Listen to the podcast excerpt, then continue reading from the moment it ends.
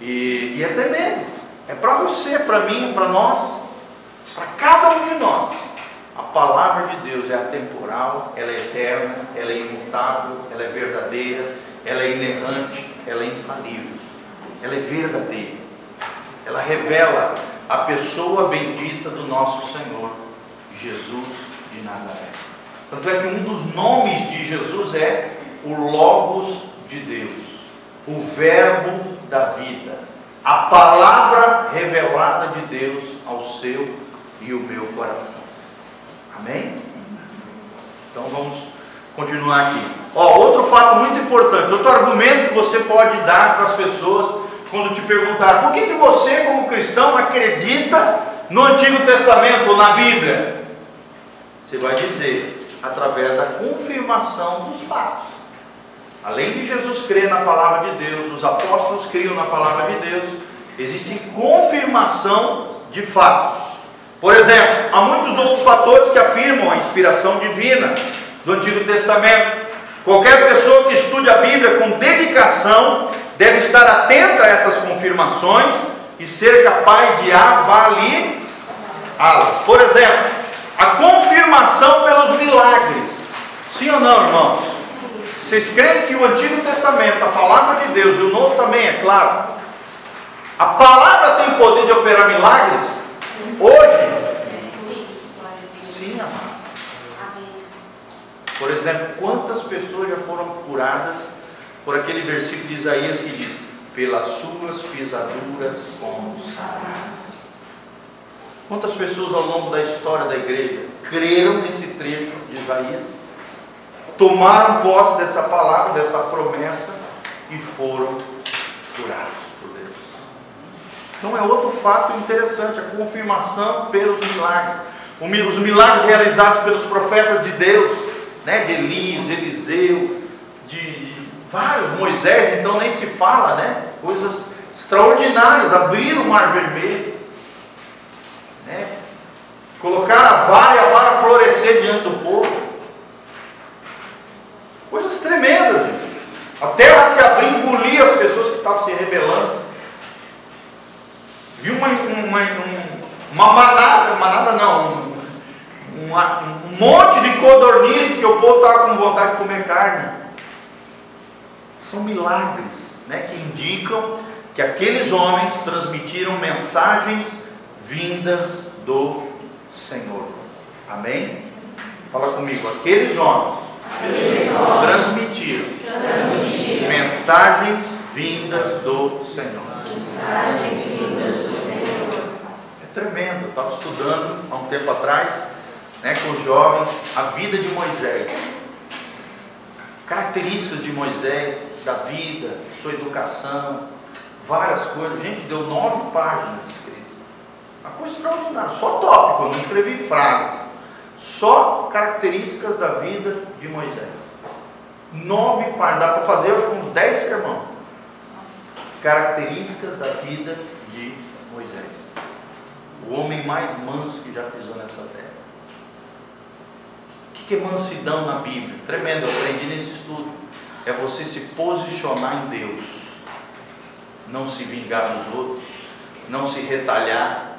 Não murmurar. Não reclamar. Não ficar também passivo, mas se posicionar em Deus. Era o que Moisés fazia. Sim ou não? O povo murmurava, o que, ele fazia? Ele ia para os pés de Deus. O povo se rebelava, o que, ele fazia? Ele ia na tenda da, do Senhor, se ajoelhava e Deus era respaldava. Se posicionava em quem? Em Deus. Posicionava no Senhor. Se alguém se levantar contra você, você vai lá dar um soco no cara? Você vai lá matar o cara? Você vai lá xingar o cara? Você vai ficar falando mal do cara igual ele fala mal de você? Aí tu entra na pilha dele. Ele fez a carnalidade, você está sendo carnal também. Ele foi imaturo, você está sendo imaturo também. Em vez de se posicionar no Senhor. Deus fala: A mim pertence a vingança, eu o retribuirei. Deus é o juiz dos seus filhos. Amém? Como a gente gosta né, de retalhar, de se vingar. Ah, me fez, é, então vai ver. Sim ou não? Isso é carnalidade. Um homem mais manso que já habitou nessa terra. Um amigo de Deus. Alguém que viu Deus face a face. Alguém que saía da presença de Deus. Eu nunca vi isso na minha vida. Nos dias de hoje. Tenta imaginar um cara que sai da presença de Deus e a glória de Deus era tão grande no rosto de Moisés que ele tinha que usar um véu, senão as pessoas ficavam apavoradas com tamanha glória que brilhava no rosto de Moisés. Tinha que usar um véu. Coisa tremenda, né? Eu já vi coisas tremendas da glória de Deus. Por exemplo, eu já vi Deus dar dentes de ouro para as pessoas.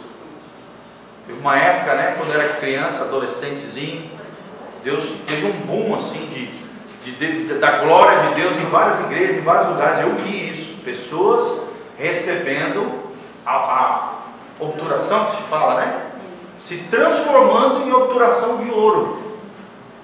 Numa manifestação da glória de Deus dentro da igreja. Várias pessoas. Olhando na cabeça. Transformando em ouro branco e ouro dourado mesmo. Uma coisa linda. Agora tenta imaginar isso que acontecia com Moisés.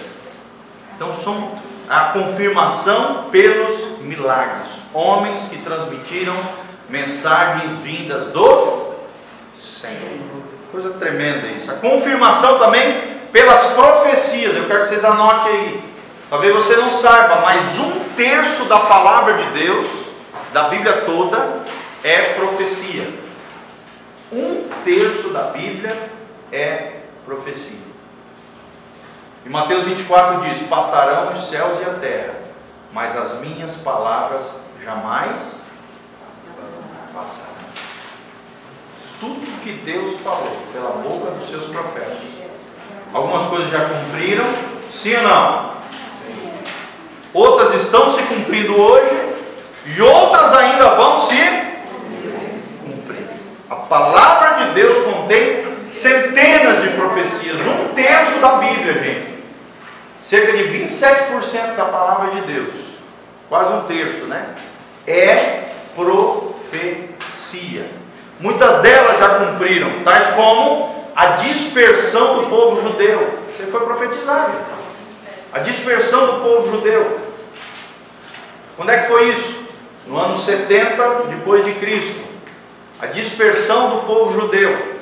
No ano 70 depois de Cristo, o general Tito entrou em Jerusalém né, invadiu ali, cercou Jerusalém, colocou fogo na cidade, milhares de judeus, milhões, né, diz a história, milhões de judeus morreram ali, um milhão e poucos mil judeus morreram em Jerusalém, e depois desse cerco em Israel, em Jerusalém, e destruição do templo, que era, era o, o, o, templo ali de Herodes, o tetrarca, é, que era o mesmo templo do templo de Jesus, a história diz que os judeus foram dispersos por todas as nações do mundo. E até hoje estão espalhados pelo mundo. Sim ou não? Sim. Tem judeus no Brasil, tem judeu em tudo quanto é lugar. E é claro que hoje eles têm uma nação, né? tem cerca de 15 milhões de pessoas em Israel, ali, 14, 15 milhões de judeus ali, na terra deles, mas estão ainda espalhados. A dispersão dos judeus foi profetizada na palavra de Deus. Pregação do Evangelho por todo mundo, Está acontecendo isso, gente? Sim ou não? Sim. Você vê em canais de televisão alcançando milhares e milhares de pessoas pelo mundo inteiro. Pregação do Evangelho por todo mundo. Foi profetizado na Bíblia. Outras como a segunda vinda de Cristo. Já aconteceu ou não? Não. Sim ou não? Ainda não. Mas vai acontecer, amados? Vai acontecer. Glória a Deus. E nós cremos que nós voltaremos com Ele nessa segunda vinda. Gente, nós precisamos entender que a segunda vinda de Cristo é uma coisa, o arrebatamento da igreja é outra coisa. Fala comigo, arrebatamento, arrebatamento. e segunda vinda. Segunda vinda. Segunda vinda, Jesus virá em glória com seus anjos e com os seus santos, em cavalos brancos, em glória, na batalha conhecida como Batalha da Armagedon. Ele vai destruir os seus inimigos e vai implantar na terra o reino milenial, que vai durar mil anos. Jesus reinando a partir de Jerusalém. A segunda vinda. Ele vai destruir os seus inimigos. Arrebatamento. Isso, depois do arrebatamento. O arrebatamento é antes. A igreja será levada e aí no céu vai acontecer as bodas do Cordeiro e o tribunal dos, de Cristo, né, que é dos santos, que é um tribunal de galardões. Não é de mandar para o inferno e para o céu, porque você já vai estar no céu, sendo premiado, sendo recompensado por aquilo que você fez em nome de Jesus, tua santidade, a tua, tua, tua consagração a Deus, aquilo que você fez em prol do reino de Deus. Você vai receber galardões no céu. Amém? Amém. Tremendo isso, eu tenho uma palavra só sobre isso. Se chama é, é, Lançando Coroas. É uma tá ministração que eu preguei há uns 10 anos atrás. lançando. Coroas. Tá Tá bom? Tem que ir para pra tesouraria. Eu preguei há muito tempo atrás. Lançando coroas, que eu falo sobre as coroas, os galardões que nós receberemos no tribunal de Cristo. Tremendo. Muito tempo atrás, ministrei. Tá bom? Vamos lá então, continuando. É, a confirmação pelas profecias, já falei. É, desenvolveremos esse assunto com mais detalhe no oitavo capítulo, que a gente ainda vai abordar mais para frente, na lição mais para frente. Entretanto, agora desejamos chamar a atenção do leitor para o fato de que as profecias são provas do caráter sobrenatural da Bíblia. Fala comigo, as profecias são provas do caráter sobrenatural da Bíblia. Gente, a Bíblia é extraordinária. As profecias da Bíblia se cumpriram, estão se cumprindo e ainda vão se cumprir. Passarão os céus e a terra, mas as minhas palavras jamais passarão. As palavras de Jesus, as palavras dos homens de Deus, inspirados pelo Espírito Santo, vão acontecer. Quer você creia ou não. Ah, eu não creio naquilo ali. é. Por exemplo, tem gente que não acredita na segunda vinda de Jesus e é crente, né? Vem nas igrejas e tal, não crê em arrebatamento, não crê na segunda vinda, não crê no milênio. Tem alguns grupos cristãos que não acreditam nisso.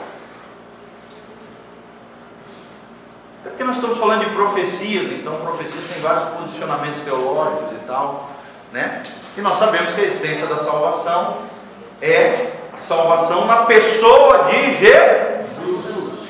Então existem diferentes posicionamentos teológicos e nós temos que respeitá-los. Mas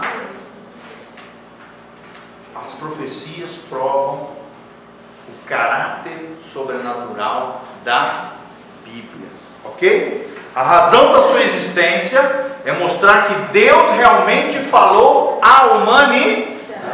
Então as profecias elas revelam isso. Deus falou à humanidade. Ok? O cumprimento de uma profecia era uma das maneiras de confirmar que o profeta realmente falara da parte de como vemos em Deuteronômio 18, 20 a 22. Abra comigo, isso aqui é importante. Deuteronômio, lá no Pentateuco, os cinco primeiros livros da Bíblia, o último dos cinco livros, Deuteronômio 18, 20 a 22. Olha só o que, ele fala do profeta, a lei acerca das profecias. Deuteronômio 18, 20. Porém, o profeta que presumir de falar alguma palavra em meu nome, que eu lhe não mandei falar, ou que falar em nome de outros deuses, esse profeta será.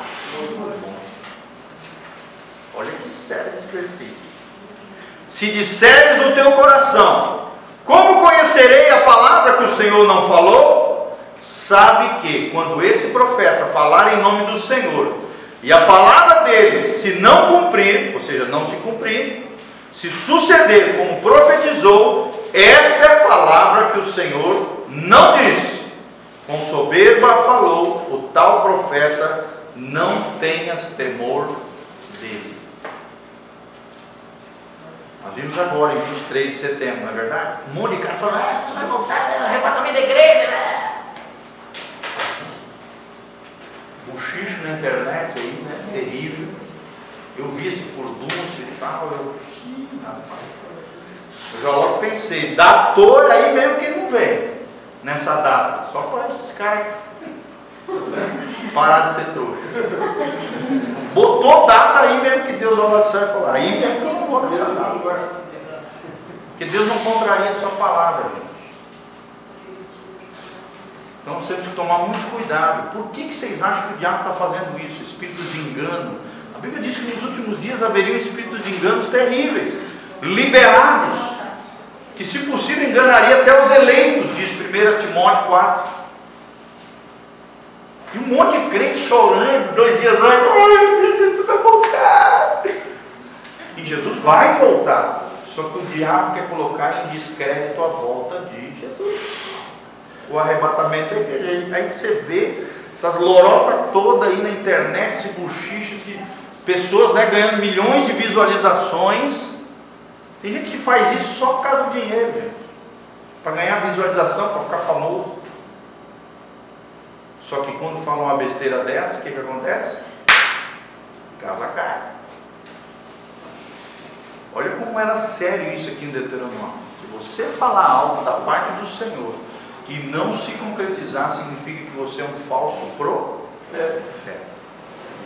E na, na, antiguidade, no Antigo Testamento, esse cara era apedrejado, era morto. Era morto.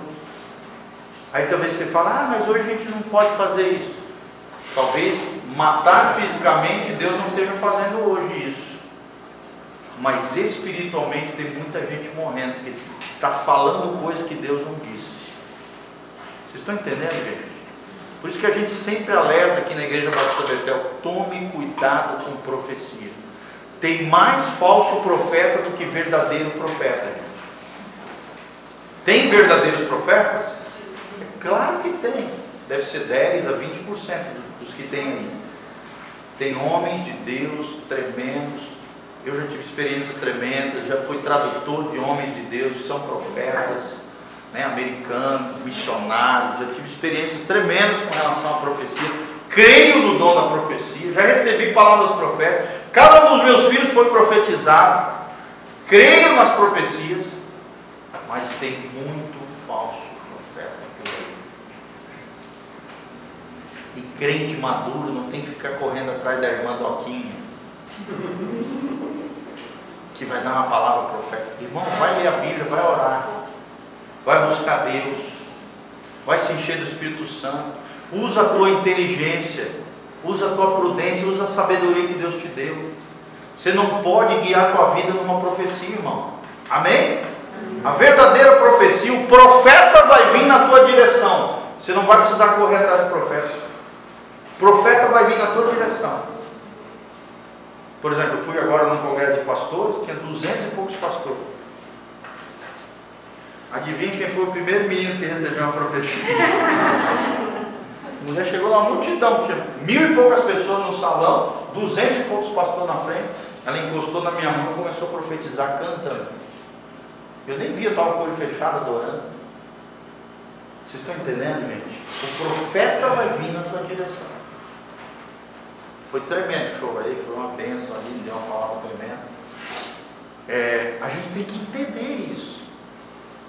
Deus vai enviar o profeta na tua direção. Você não precisa ficar correndo atrás de profecia. Você quer a maneira mais segura de ouvir a voz de Deus? Abra a Bíblia. Essa é a maneira mais segura de ouvir a voz de Deus. Peça para Deus falar direto com você. E geralmente uma profecia de Deus não é algo novo que Deus falou através do, do irmão Bambambam, bam, bam, não, é algo que Deus já vem falando no teu coração, já vem ministrando em você, e aí, aquele profeta só vem para confirmar aquilo que Deus já vem falando no teu coração. E só vem autenticar, legitimar, selar aquilo que Deus já vem falando no teu coração. Amém? Tremendo, tremendo. Ela começou a ministrar cantando, depois veio o marido, pegou na minha mão também, começou a cantar, profetizar, ela ficou arrepiada, só de lembrar. Foi tremendo. Rodrigo chorando do meu lado, olhando para ele. É tremendo. Quando é Deus, tu não vai atrás. Deus manda a pessoa para vir falar com você. Tremendo, tremendo. E só ministrou em cinco pessoas. Eu fui um dos cinco.